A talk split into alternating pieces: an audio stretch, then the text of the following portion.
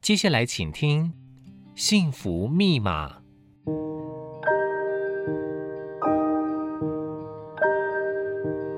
物质的拥有只能带来短暂的快乐，内心的自在跟宁静才是值得追寻的幸福。让我们一起来解开幸福的密码。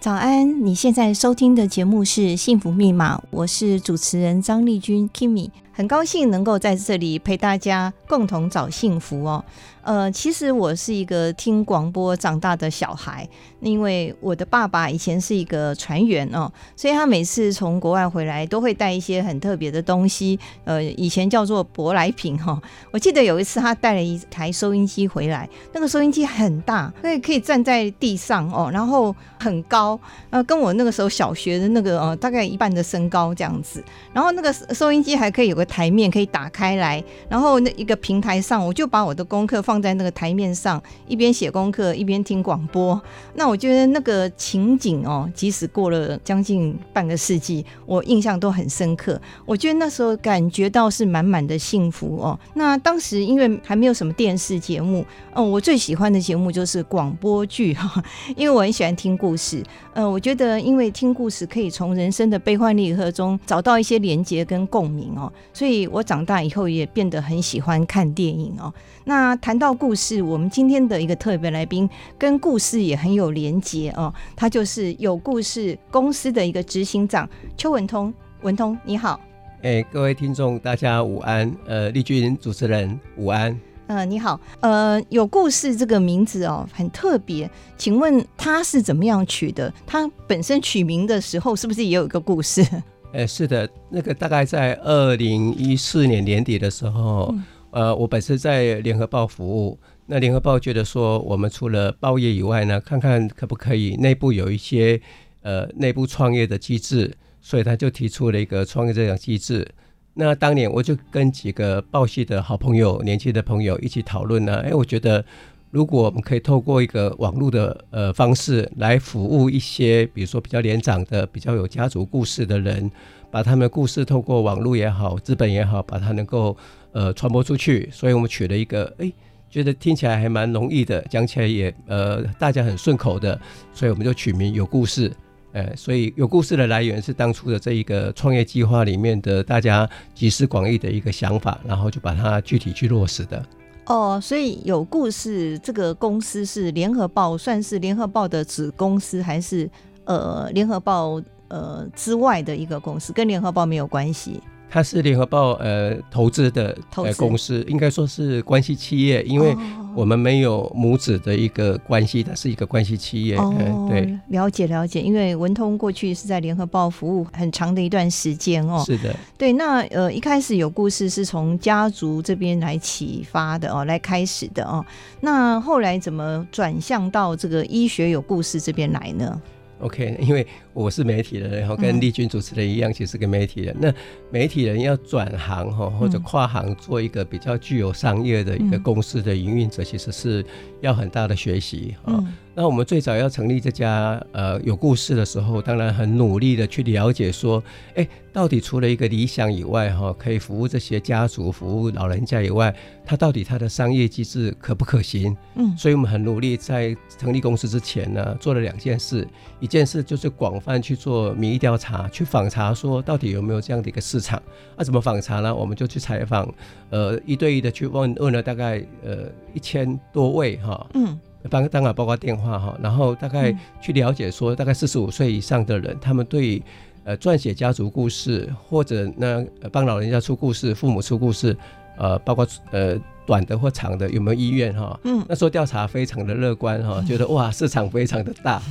结果呢，呃我们公司成立以后，呃第二件事当然我们就是接受了一个专业的训练，我们到那个 Apple Watch 去受训了大概呃四个多月啊。那后来才发现说，哎，事实上我们开始进入商业机转的时候哈，呃，真正当初讲说，哎、可以写家族故事的，其实是非常少的。为什么？呃，因为很多人认为说这个是蛮容易做的事啊，其实哦不容易，因为它本身要很专业，它专业包括呃写作啦，专业包括出版啦，哈、跨的蛮多的，所以它就会产生相对比较高的成本啊。比如说你去采访人，那你是不是要一个专业的 writer 去写这件事？对，那出版是不是要印刷？印刷本身就有些成本产生，嗯嗯，那一算下来，它就可能呃二十万、三十万左右。哦那一般人觉得说，啊，我五万块、嗯四万块，我就可以做这件事，嗯嗯所以市场相自己对来搞讲，对，嗯所以市场相对就比较困难，了解，对，所以我们我的第一步应该讲哈，创业计划一开始，呃，梦想很美好，嗯哈实际是呃充满了荆棘哈，所以后来就开始转向说，哎、嗯，我们如何生存下来？对，那生存的第一个要件，当然你必须有一个具体的一些营收，嗯，嗯那哎。那联合报或者我们是记者能够做什么？我们记，者最擅长的当然不过是写作嘛，嗯啊，当然可以还办活动嘛，嗯，到校园里面去做讲座嘛，所以我们就呃蛮幸运的接了唐奖嗯啊基金会的案子哈，嗯他们唐奖每两年办一次，嗯，所以我们就接了唐奖。是办活动，办这个哎唐奖这个活动，对他们嗯应该说我们是他的整合行销的哦团队之一，是，比如说唐奖得奖人来台湾的时候，我们帮他办校园讲座。嗯嗯，唐，奖得奖人的故事呢，我们帮他做呃书籍的出版。嗯，那因为唐奖办的还不错，所以我嗯们后来还接了联电的绿奖哦，啊。绿奖是什么？绿奖就是因为联电他们本身觉得要开始推动一些绿能，比如说减碳、节能减碳等等哈。嗯然后呢，呃，去鼓励一些生态保育的团体嗯，能够参与每年提案，提一些不哦，错的案子，然后把它具体实践，那他们就会补助。嗯嗯，那这个补助的过程里面呢，我们就透过一个甄选的机制，哦，比也如要说办，对，嗯比如说他们投件啊，然后我们找嗯评审来评啊，嗯评完以后大概就是看看不同的需求或者不同的议题，我们给他一定的金额补助，可能是嗯七十万、八十万或者四十万、三十万。那每年大概选五六个团队，嗯好、然后完成的时候呢，我们就会有个发表会，嗯呃好、大概办这样的活动。慢慢的，公司呢变成一个比较属于整合行销的公司，那了解也嗯算是开始营运上上了轨道。嗯，上了轨道之后呢，觉得如果可能，我们是不是有一个主轴？哦，对，这个主轴是什么？嗯，哎，我们可不可以开始慢慢走向医学？嗯哦，嗯，医嗯，生很专注的走这一件事情，所以我们后来就决定说，可不可以开始考虑我们很专注的做医生的故事？嗯，嗯所以。一路以来都跟故事有关，但是的确目标不大一样了哦哈。现在比较范围是呃放在医生这一块，哦，了解，嗯，那医学有故事，可能是跟医生的故事有关嘛，哦，那选择医生的一个主要的目标是，可能因为呃，台湾很多医生都蛮杰出的，是不是？还是因为医生他比较有经费可以来 support 这一块呢？呃，两个角度来讲哈嗯，第一个是因为我们经过了解，台湾的医疗的好，大概是全世界，嗯如果加上我们所谓的 CP 值，就是它的很高，呃，对，跟就是老百姓或者一般病患要支出的金额来讲，算是 CP 值非常非常的高哈。嗯嗯那第二个是台湾，大家都了解，台湾一等一的人才几乎呃嗯百分之八九十，大概都去念医科啦嗯，。了解，对嗯第三部分呢，呃，我们希望说这个专业是刚好台湾很多的媒体目前没有去涉足的，了解哎，比如说嗯啊，很有名的康健，大家都知道，嗯嗯或者是我们家里很有名的元气网，嗯他们都是属于比较属于健康的嗯，媒体保健平，台，嗯哎，嗯保健的平台，嗯，那专注在医生身上是非常的少哈。了解，所以初期并没有太商业的思考，嗯初期是我们希望让台湾医疗的好被看到，基于这样的理念哦，所以一开始的重点就不在于说以盈利为目的啦。嗯，嘿，但是当然，公司的发展未来当然要慢慢走向一个呃嗯收支平衡或者是 break even 这样概念走嘛哈，呃，所以呃未来当然会朝这个方向走。那我比较好奇的是，你们在分享医师的故事哦，那有没有一些选择的标准？因为我们台湾医生这么多哦，是不是有一些选择？你们是怎么样去透过这种标准去找到你们要找的人物呢？哦 OK，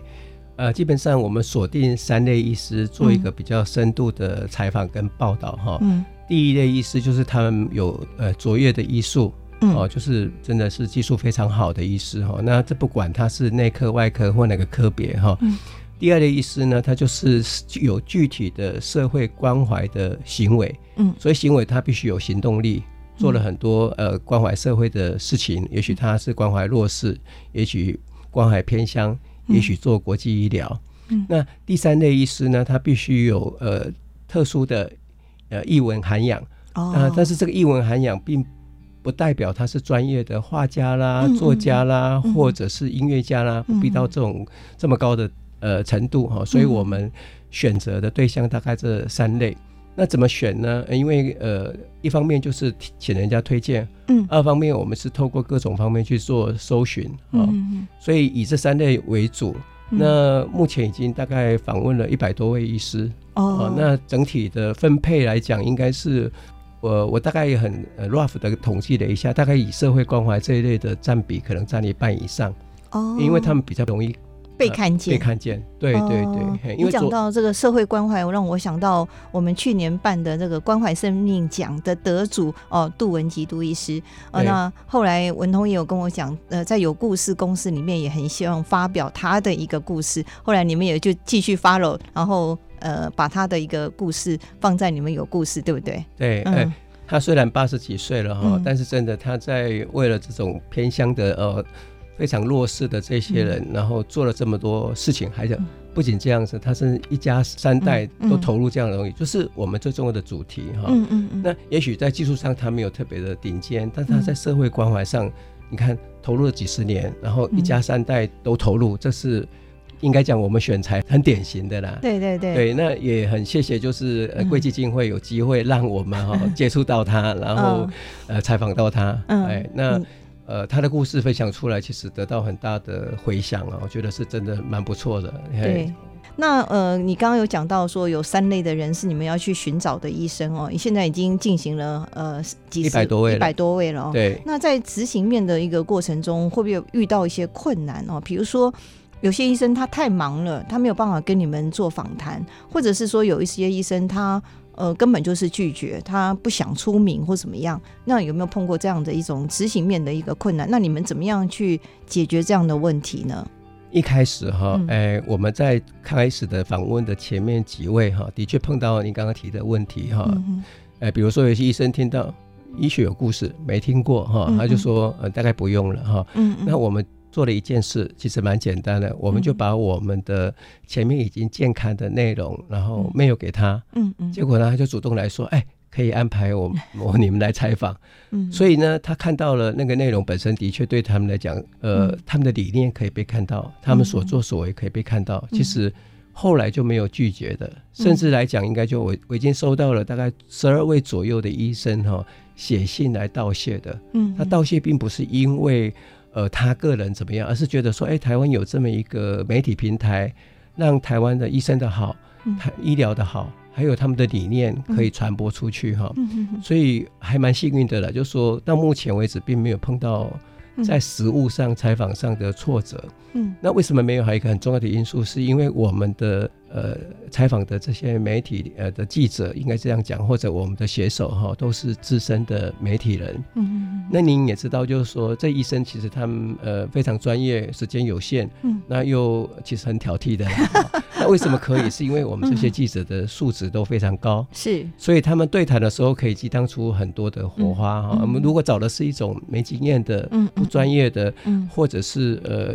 刚无法毕业的对记者啊无法对谈，就很难了。嗯所以我说，呃，也蛮幸运，就是这个品牌还不错。然后呢，这些资深的媒体好朋友呢，也嗯愿意呃来支持这样一个好的计划哈。所以到目前为止，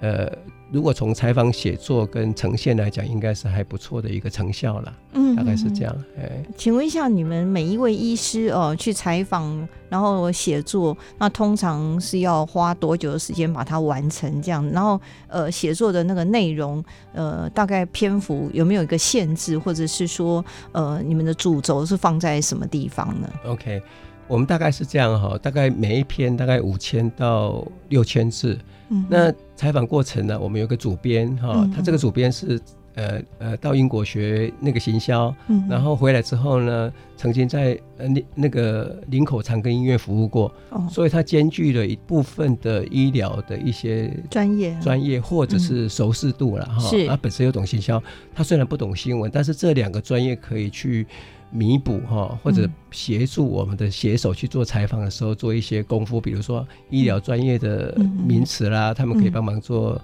演绎啦、说明啦，然后嗯嗯然后加上他本身的那个相对应对来讲非常的 nice，所以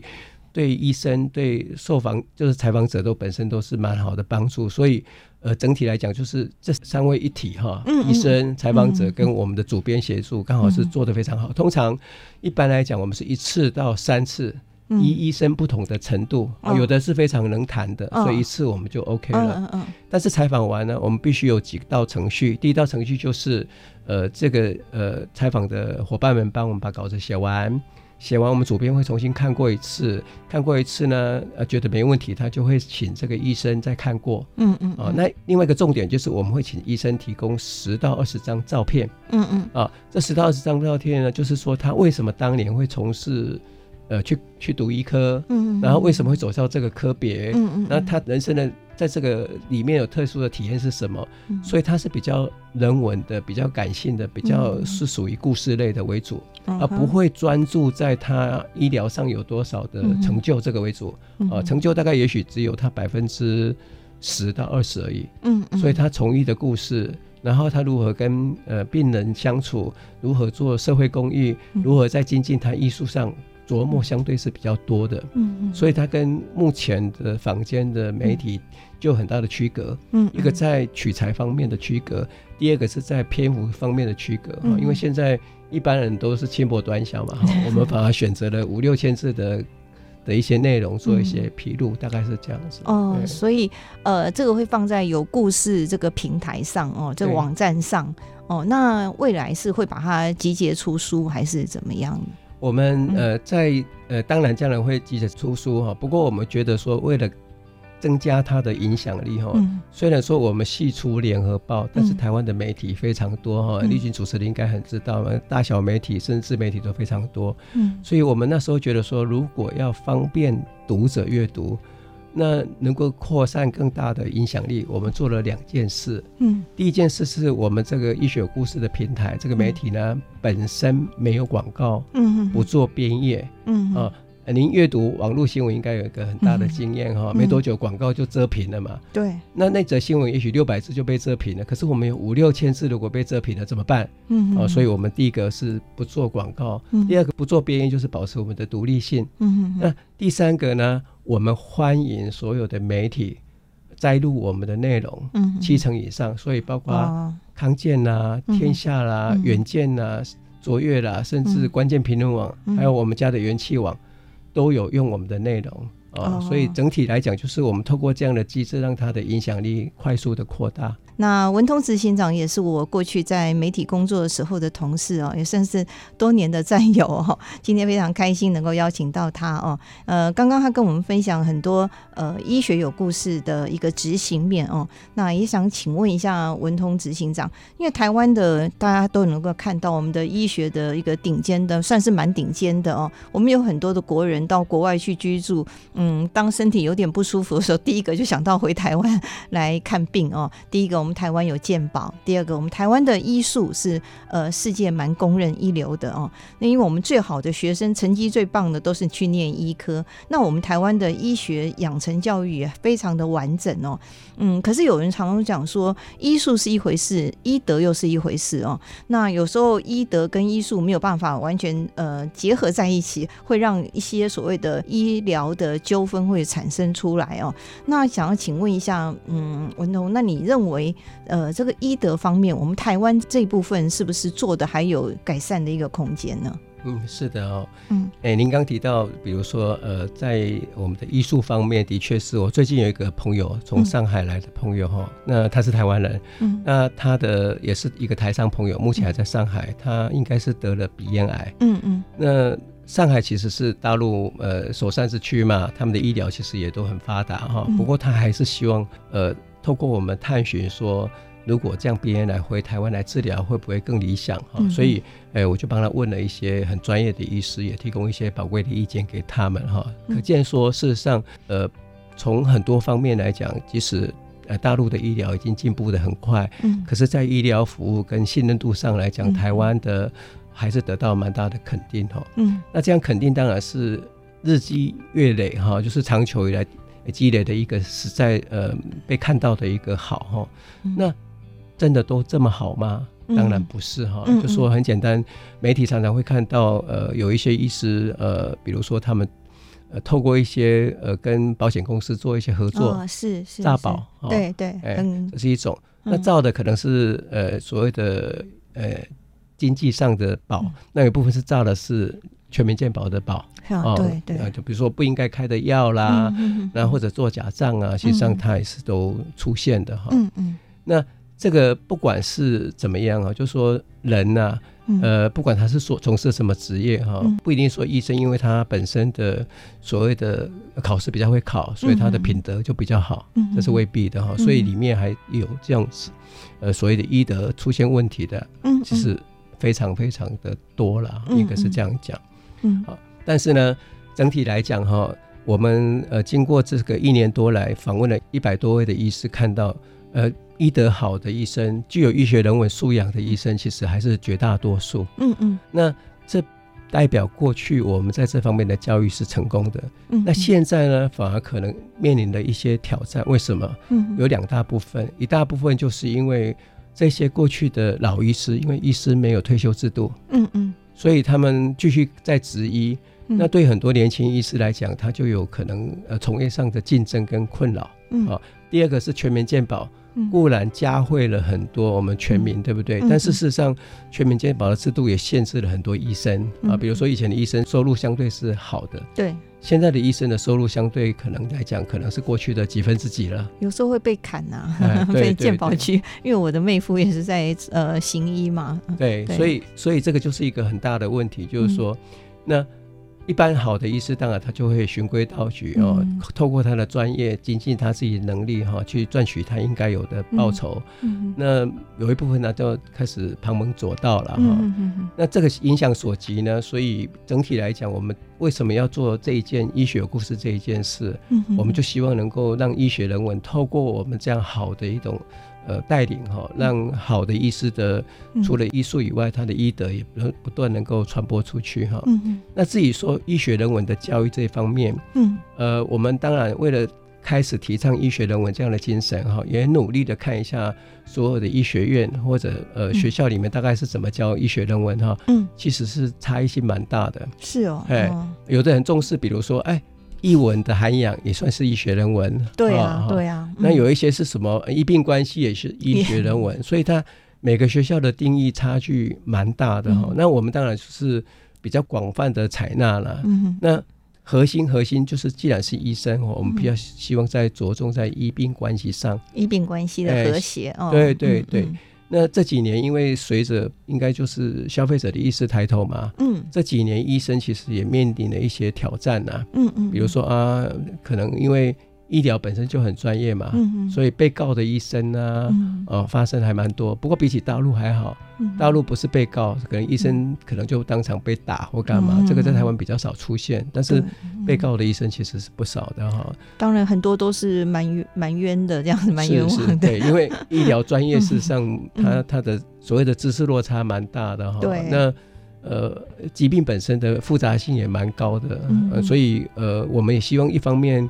呃，教育我们一般的病患大众或者家属能够了解说，呃，他本身有一定的专业，嗯那过去为什么那么和谐？是因为对医师的充分信任嗯哦。那现在变成商业性越强，他的彼此的权利义务就越计较，反而把嗯这个医病关系的这个嗯彼此的不信任度往往上拉了哈、嗯那我们当然一步一步了哈、嗯那你刚刚提到说。呃，未来怎么走？我们去年一整年都在做所谓的医学人文这一部分有关故事的报道。嗯，好、那二零二三年啊，我们就开始会做比较属于议题系的探讨，会加上这个东西啊、哦就会把医病关系这一块当做一个重点、嗯嗯啊，这是一个医学人文另外一个具体的实践。大概是了这解样对，对，那因为医病关系，呃，过去是比较和谐，现在是稍微呃，有时候会有一点紧张哈。那医学有故事，如果能够从这个地方来琢磨，其实你们发展的空间还蛮大的哦。嗯这是我有点好奇，就是医学有故事公司哦，你们在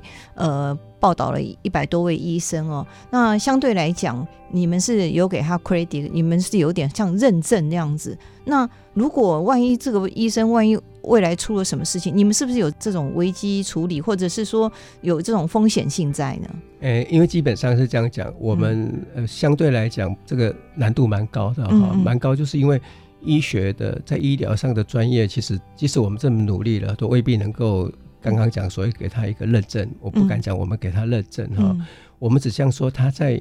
医疗这个三方面的其中的一个好，或者两个好，或者三个好被看到啊、哦嗯但是万博都挂播讲哈，没办法帮他说他认证了就怎么样哈、哦嗯但是幸运就是我们目前呃一百多位里面嗯还没有出现这个问题，那也许将来会出现，我不嗯敢讲怎么样，但是基本上我们的确不能讲我们认证啊、嗯哼大概是这样子。嗯哼那呃第二部分就是说，我们希望慢慢透过这样的呃故事被看到以后呢，然后接着呢透过刚刚讲的议题的方式被看到，嗯所以将来它的呃所谓的并不会以完全以人为主了，可能是嗯以议题为主哈、或者相辅相成。所以这部分呃，应该讲医学人文的那个强化度会更高，嗯然后个人的色彩会稍微淡一点哈、嗯那补充说明一点哈、其实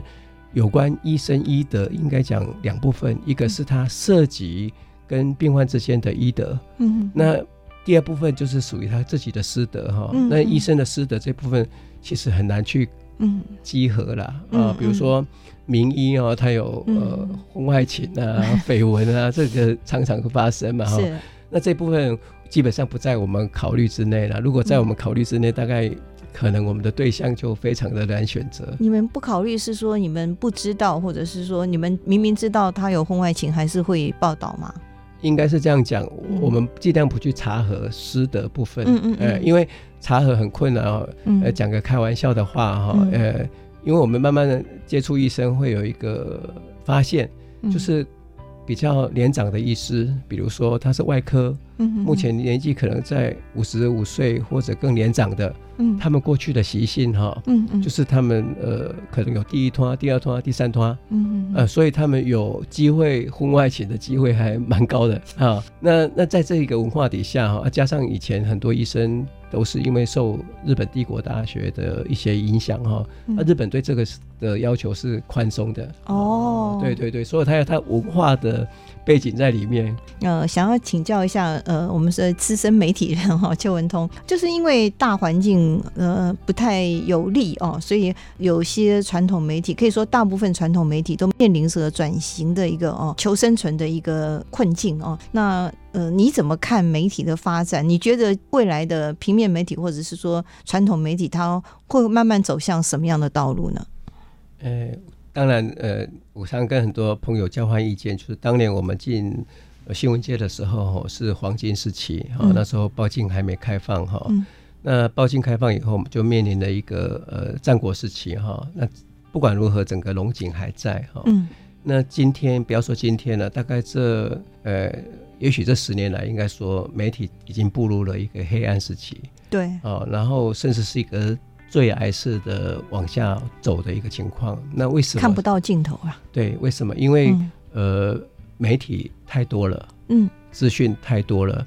哦，那媒体内容本身，新闻内容本身，过去就没有在卖钱的，嗯哦，过去的媒体的生存主要来自两部分，嗯最大部分实际上是广告，嗯哦，第二部分才是发行，嗯啊、卖报纸赚这个钱。那呃，现在呢，媒体太多了，嗯广告预算应该也就跟当年差距不大，即嗯使有增也小增。可是啊，现在媒体的量非常非常的广。为什么这样说？因为呃，网络兴起以后呢，甚至人人都可以是媒体，嗯人人都可以在那个广告大饼里面汲取一部分。这嗯第一部分。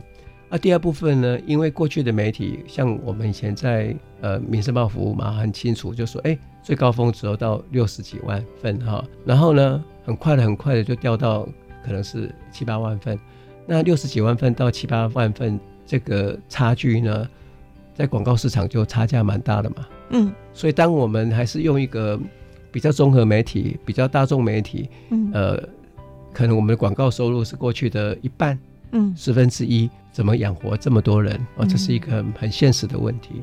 啊，当他没办法养活这么多人的时候，就开始一个负面的效应产生了。哦，你可能要开始紧缩人事，嗯那你可能资深的记者就不会留下来了。嗯，那越来越之前人数越来越少，工作越来越多，他的新闻内容的品质就开始下降了。嗯哦，所以它这个恶性循环之下呢，你要一个大众媒体或者综合媒体走到一个找到一个未来还继续往下走的。严格讲，我虽然在媒体工作这么多，我是不看好的。以啊那不看好的，为什么我还做一个媒体呢？嗯也许有故事的媒体呢？嗯那我形容哈、就是说大众媒体或者是过去的综合性媒体，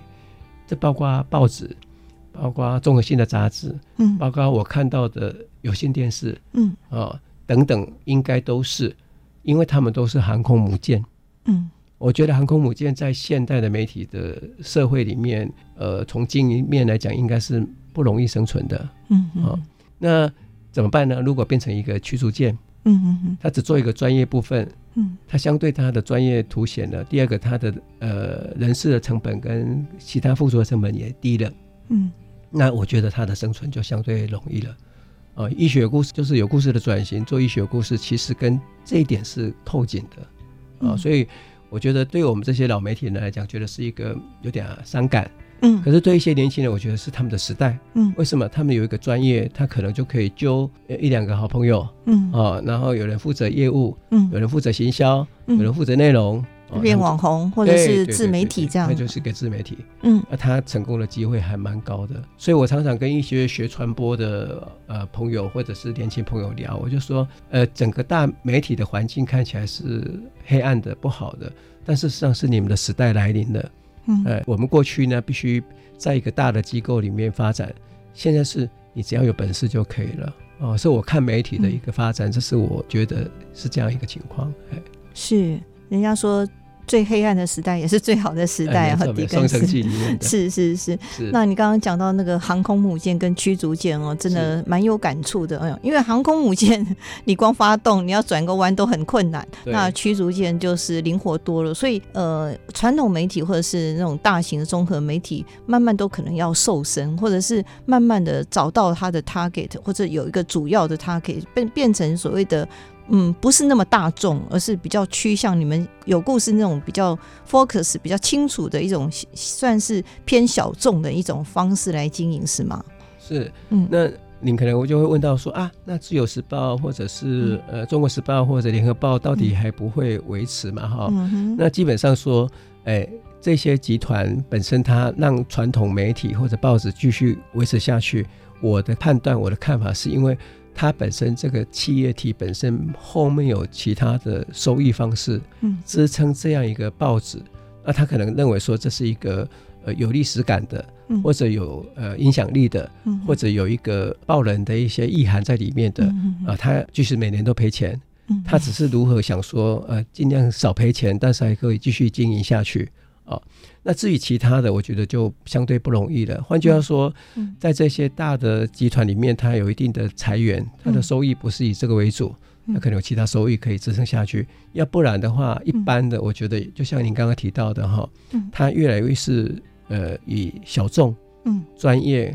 嗯呃多元呈现为主要，大概是这样的东西哈。嗯，对，像那时候还没有离开报社的时候，报社就已经慢慢的办理很多活动哦，包括什么兵马俑啊，哦，办理什么太阳马戏团啊，等等等等，就是一种呃这种 event 那种活动式的一种收益嘛，也是报社不无小补的一块，对不对是？是没错，对。是是，所以经营上，它可能就是多角化去经营哈，嗯那去获取它去弥补哈，嗯比如说呃广告的流失或者发行量的流失哈嗯，那这一块呢就可以让它继续可以呃维持一定的呃就是继续经营下去这样的一个时间支撑，大概是这样。了解，嗯，其实我发现好像欧美人士对于阅读纸本哦，他们还是比较比台湾的民众要喜欢的程度高一点哦。有时候你可以看到机场啊，他们就是打开一本书或者看什么东西哦。那呃，国内民众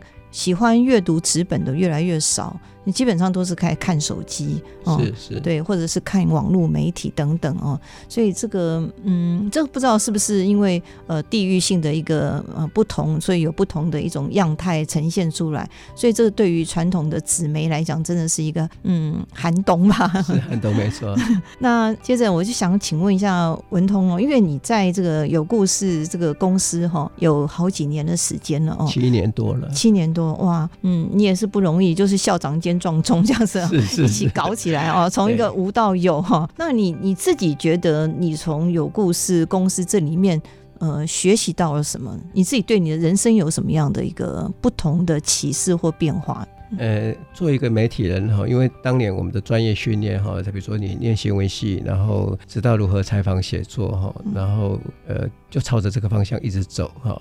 它有它的专业性，但是有它的局限性哈。所以刚开始开宗明义我就讲，就是说，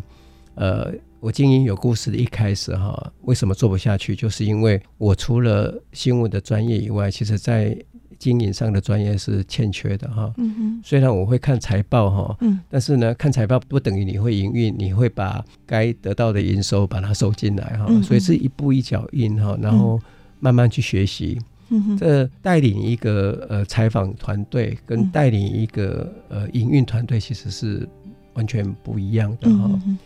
采访团队大概就是专业取胜，或者是呃内部的一个呃协调取胜。嗯但是带领营运团队里面就有很多的呃比较现实的问题啊、比如说呃你哪一个案子要做，嗯哪一个案子不做，你能不能争取到等等哈、最大的利益哦，，对对，这要去思考。那有的可能是为了品牌，不一定利益；嗯那有的可能是为了必须呃让公司活下去。嗯所以它的毛利率要多少啦？嗯可不可以接啦？接了以后可能会有什么影响等等，嗯要，考虑的面向就多了。嗯嗯那既然考虑面向就多了，其实在带领这些同仁，呃，带领方式也都不一样哈、所以，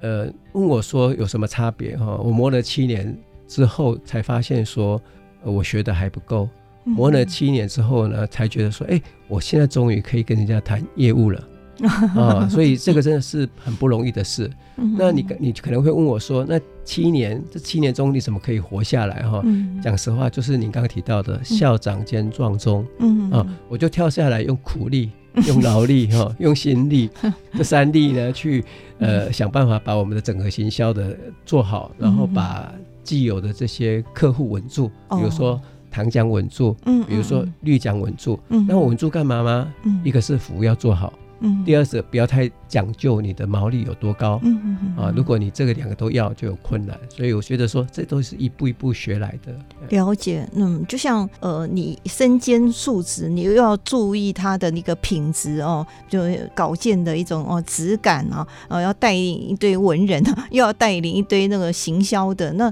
有时候。嗯难免心里会有一些挣扎跟冲突，那你要取得一个很好的一个平衡，让这个有故事能够在品质方面也能够得到口碑，有一些品牌效应出来，那行销这一部分就跟着上来，这也是很不容易。我觉得对于你来讲，这也是一个人生很棒的一个学习，是吗是？是没错，嘿是是，嗯这个过程就是刚刚提到了哈，嗯就是慢慢慢慢累积啦。对。嗯那因为我们节目是幸福密码，也呃不能免俗，想请问一下你的幸福密码是什么？诶、做我喜欢做的事了哈。嗯那因为、呃，我是爱做梦的哈。嗯嗯啊那只要一梦想起来，它其实也许是大梦，也许是小梦。嗯比如说刚开始做医学有故事的时候，我的伙伴们哈，就是他们就会开始质疑我、肯胜我说嗯：“哎、执行长，现在是流量的世界呢哈，嗯没有流量你怎么营运啊？”嗯嗯而我就说我要质量，我我不管流量。嗯我的意思是说，我的目的第一个就是我要做出一个好的内容，嗯然后在医界产生一些正向的效应跟影响嗯力。嘿，那透过这样的方式来慢慢产生一些效果，嗯，而呃不是说我马上要去争取很大的流量，嗯因为你流量有时候是哗众取宠，最容易取得流量。对，那你越是很认真的故事，嗯哎很严谨的采访，其实越不容易。对，哎，可能久而久之就会让人家就是受到一些肯定哦。对人家说，呃，这个日久见人心，这个呃，就会看到说你的付出跟你应该获得的一个回报。对，那我觉得有时候不能太短视尽力嘛，那你还是有你的理想，在从这个理想中能够得取到一些很棒的一个回馈，我觉得这是一个很美的事情。是，所以有梦最美嘛，是那你就是是逐梦踏实这样。谢谢谢谢，没错， 呃，谢谢今天有故事公司执行长邱文通来到我们节目，跟我们做了一些很感性的分享，呃，谢谢。谢谢谢也谢希望有故事能够呃一步一脚印，能够不断的茁壮。谢谢，我谢们谢继续努力，好，谢谢文通，那也谢谢各位听众朋友的收听，我们周末愉快，我们下个礼拜五同一时间在空中相会，再见，拜拜。拜拜。